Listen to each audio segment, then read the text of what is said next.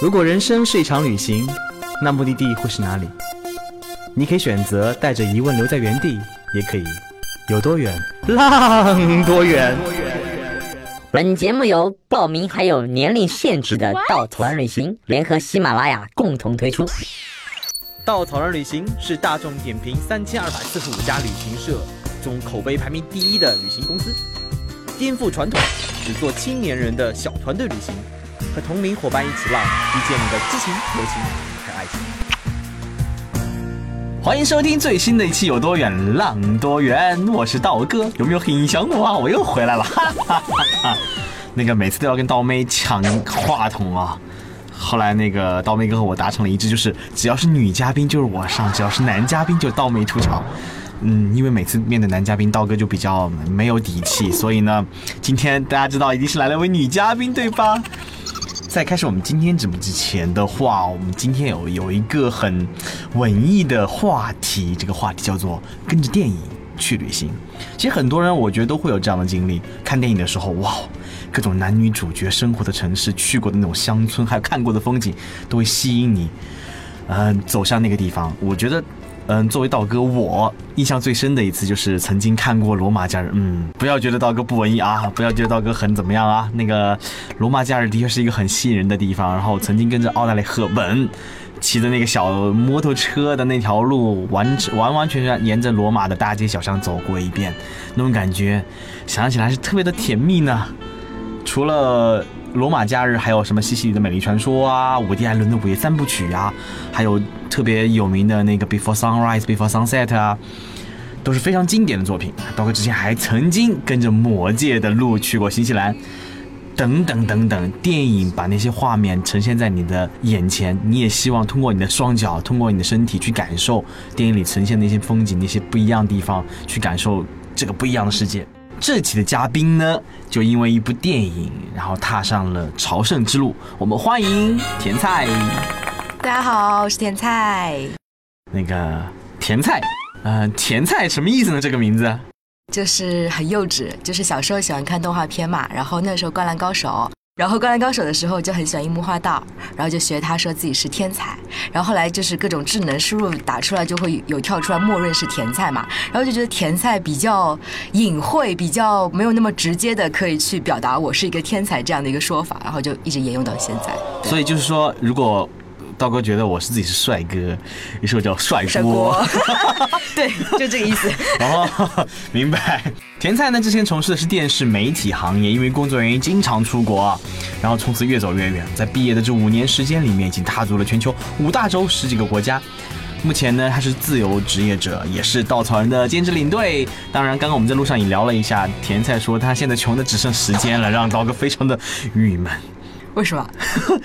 有时间的人是很让人羡慕的。对啊，有时间其实最富有的人啊，我觉得是应该。对啊，那为什么说穷的只剩时间了呢？就是嘚瑟嘛。好吧。所以今天我们聊这条朝圣之路，其实这部电影取决于，呃，应该来源于一部电影叫《The Way》，对吧？对。是一部哪儿电影来着？我只有看过这部电影的，你不太记得细节了。就美国人拍的吧，然后就是讲一对，主要是从一对父子，然后出发，然后父亲就是一个很典型的美国的一个牙医，就是比较好的工作的那种类型，然后就很希望自己的儿子可以像他一样，毕业之后走上这种，呃。比较好的职业的规划，但是儿子呢就放荡不羁嘛，就很想要去看看这个世界，就觉得活着应该是就是你的生活不是你选择的，是活出来的，所以他就还没有毕业，他就直接就跑到全世界各地去旅行，然后呃在这个过程中就正好踏上了这个所谓朝圣之路，他就是呃在欧洲有很多路线就是。都指向一个终点，他可能出发的地点有很多不同的，最终都是去到圣西班牙的圣地亚哥。然后这个儿子在走这条路的第一天翻山翻比利牛斯山的时候就意外身亡了，然后就给这个父亲一个很很意外的打击。然后就是他接到电话之后，本来是实际上是去收尸的，但是没想到就是触发了他想要替儿子走完这条路的一个这样子的契机，然后他就去走了。然后这个一路上就遇到了很多很多意料之外的人和事情。然后我。看的时候就跟着这个主人公，就是有一样的，就就像我自己经历了一场这样的徒步，所以我当时就想，我看完之后就想说，我将来一定要去走一走吧。然后这个事也说了一两年了，然后遇到很多不同喜欢电影的人啊，喜欢旅行的人也会聊这个话题，但都没有真正成型。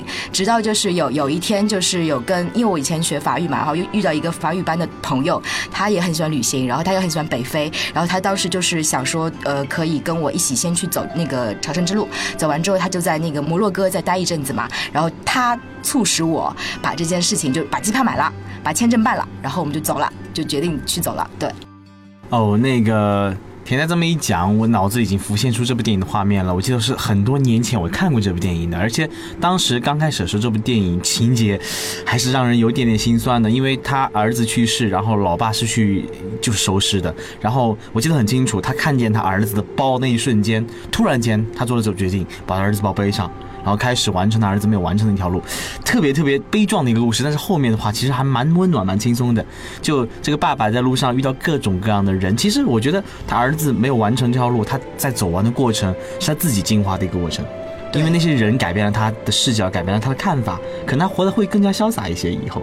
对，而且他走的时候，因为当时有一个呃警察吧，就是替他办所有手续的这个警察，他问他你为什么要去走这条路嘛？然后他当时是说我可能替我儿子走完吧。但那个警察当时就跟他讲，就是你不是替任何人走这条路的，你是为自己走这条路的。我觉得到最后影片结束的时候，其实印验证了这句话。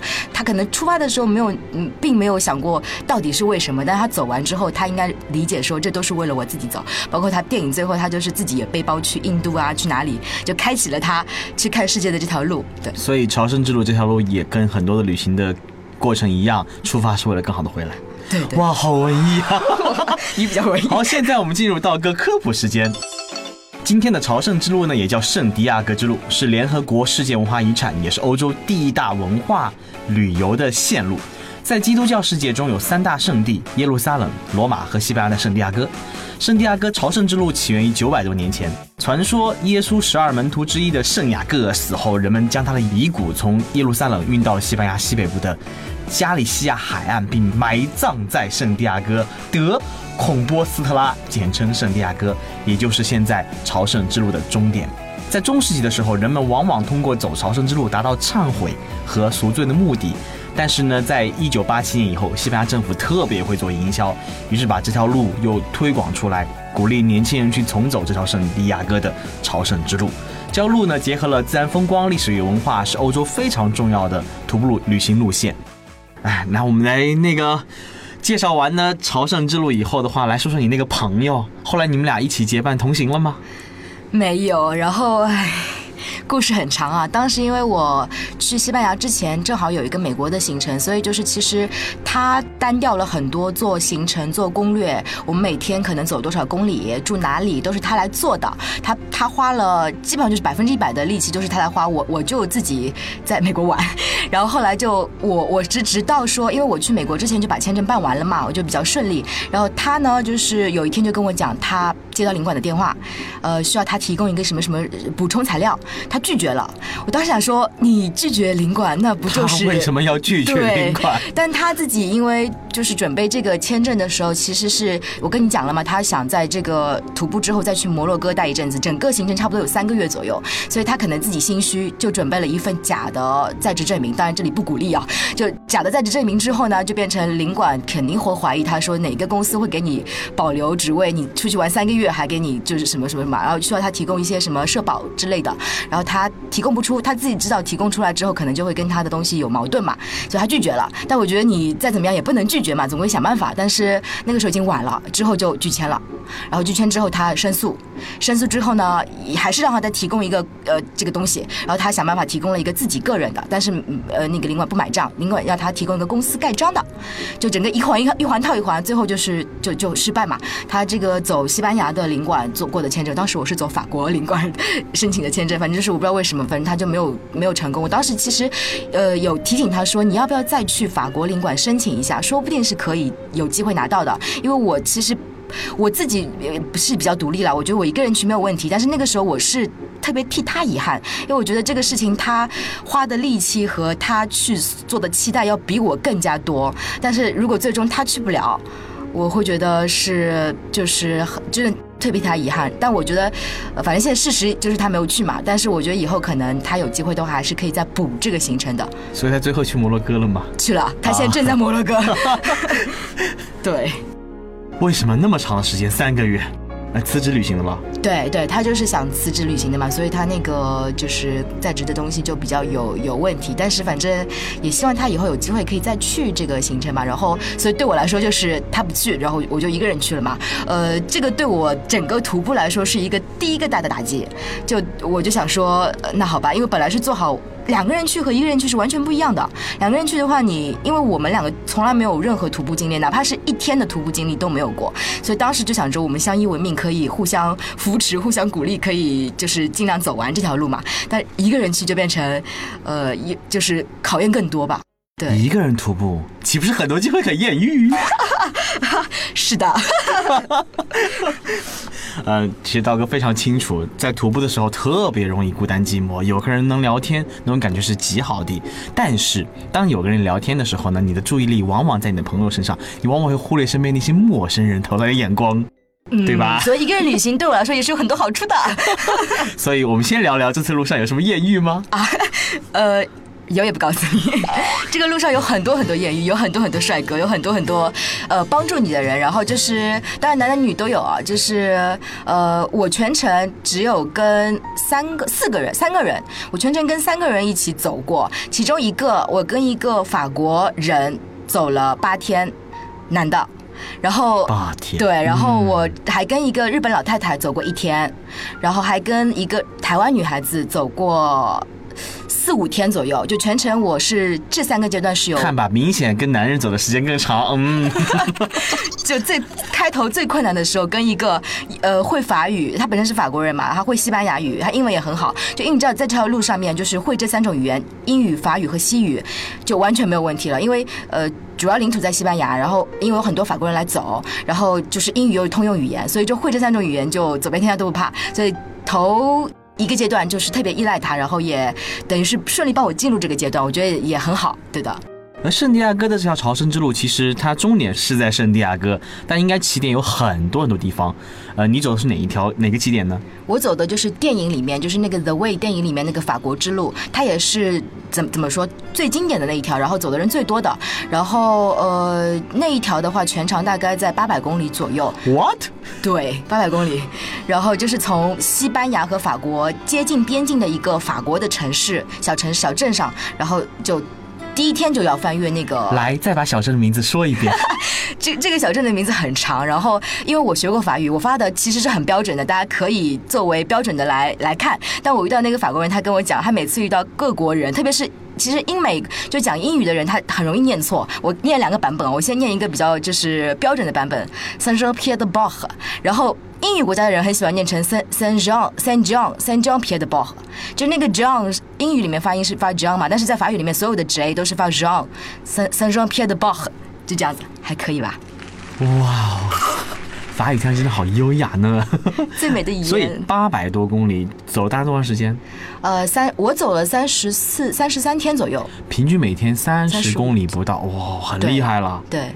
一般的话，也要可能正常的话就是三十天到三十五天的规划，但是因为有很多这种类似的指南，然后每一个指南它都会给你不同的规划嘛。但是正常走下来就是三十到三十五天，以这个节奏走的话，是会人会相对比较舒服和可以慢慢进入状态的。但我也遇到很多人，他可能走二十几天就走完了，他每天要走就是一点五天的量。对，那那个可能是年轻人走的比较多。嗯，我记得还看到攻略书上有说起点不一样的地方，可能可能更远，有一千六百多公里的那个对行程。我刚刚提到那个法国人，他就是从法国的那个起点，然后基本上就是一千六百公里全程，那岂不要走两个月？对他走两个月，而且他当时他我我后来又遇到两个法国女孩子嘛，这三个法国人都是从那个点出发，他们当时还都背着帐篷啊，背着那种吊床，所以他们是属于哪种类型的？就是属于呃很喜欢住酒店，花的钱比较多，但是隔一阵子呢又开始住森林，然后。睡帐篷、睡吊床这种，对。所以朝圣之路其实，在很早以前呢，是人人真的是去朝圣和忏忏悔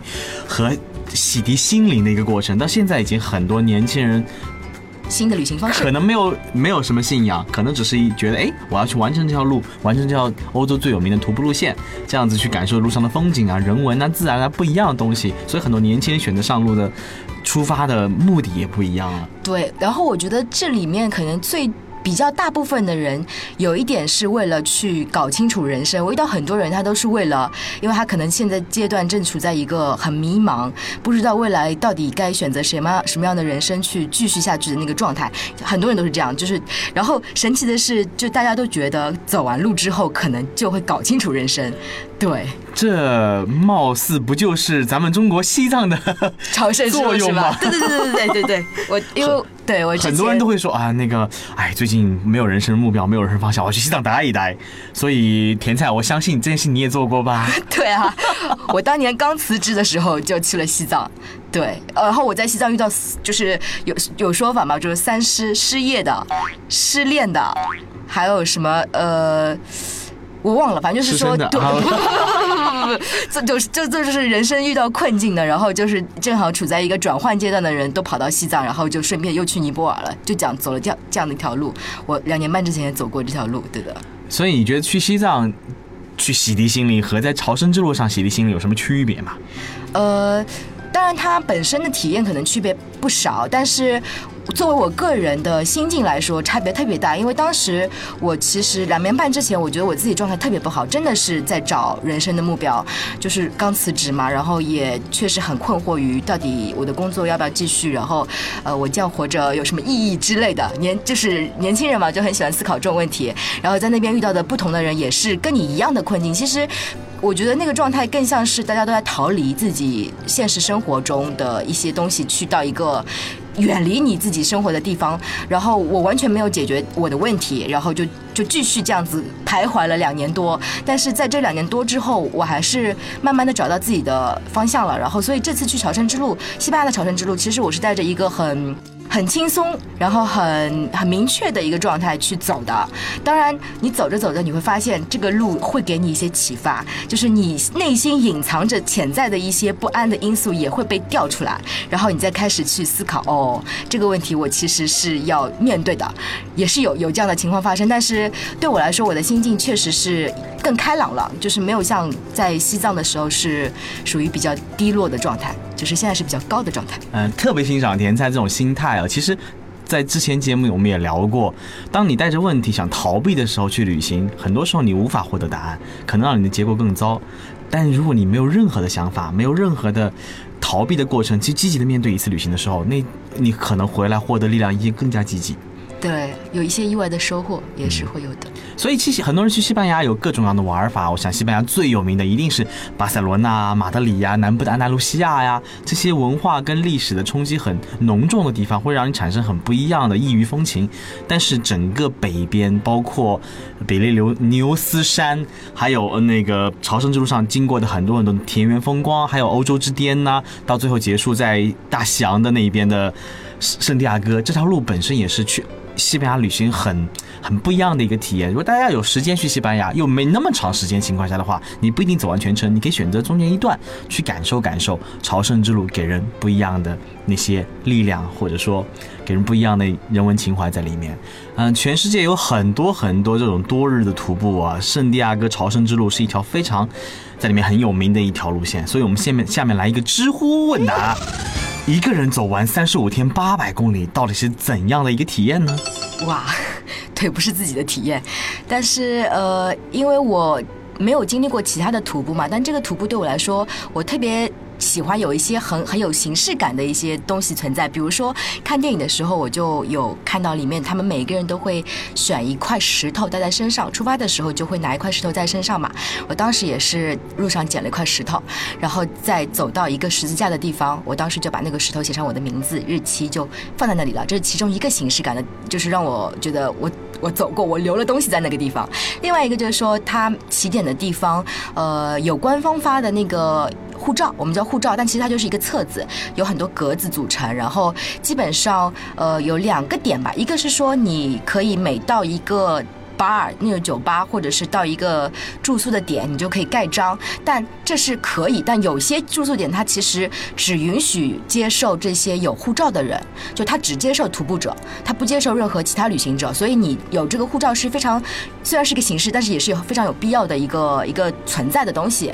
然后，那你最后去拿到那个证书，因为我们走完这个八百公里，其实走完最后一百公里就能有这个证书了。如果你用骑车的，你就要骑两百公里，然后骑马的好像也行。但是，呃，走完八百多公里之后，你去拿到那个证书，给你写这个，你从哪哪里开始的，几月几号开始的，然后走多少路，都是要凭这个护照，他才认可，才会给你去看那个护照上面的东西，来给你发这个证书。然后，另外就是说，我们所有的人都会去买一个贝壳。背在背背包上，然后很多人在背贝壳上会写字，有些是可能写跟自己有关的，有些可能是写呃，就是他可能替替谁走的。有些人我遇到很多人，他们都是那种就是自己有家人过世了，然后想说可以带着家人的那个信念一起走完这条路，所以有这一些特别有意思的贝壳啊、石头啊、护照啊这种呃比较形式感，但是就朝圣者都很喜欢的东西。嗯，终点的时候好像还有一个很不一样的仪式，对吧？对对对，就一般呃，每次在路上嘛，大家都会问你从哪里来的，你从哪条路开始，哪个点开始走，然后你走去哪里？呃，虽然大部分人都说我走去圣地亚哥，但是说完之后就说，但我可能还会再继续走到 Fistella。Fistella 是西班牙语，然后它英文名字叫 Finistella，然后把它拆开来翻译的话，就是呃世界的尽头的意思。所以那个地方是一个海边嘛，然后又是算是西班牙最西部的一个地方，每天太阳从那边落下去。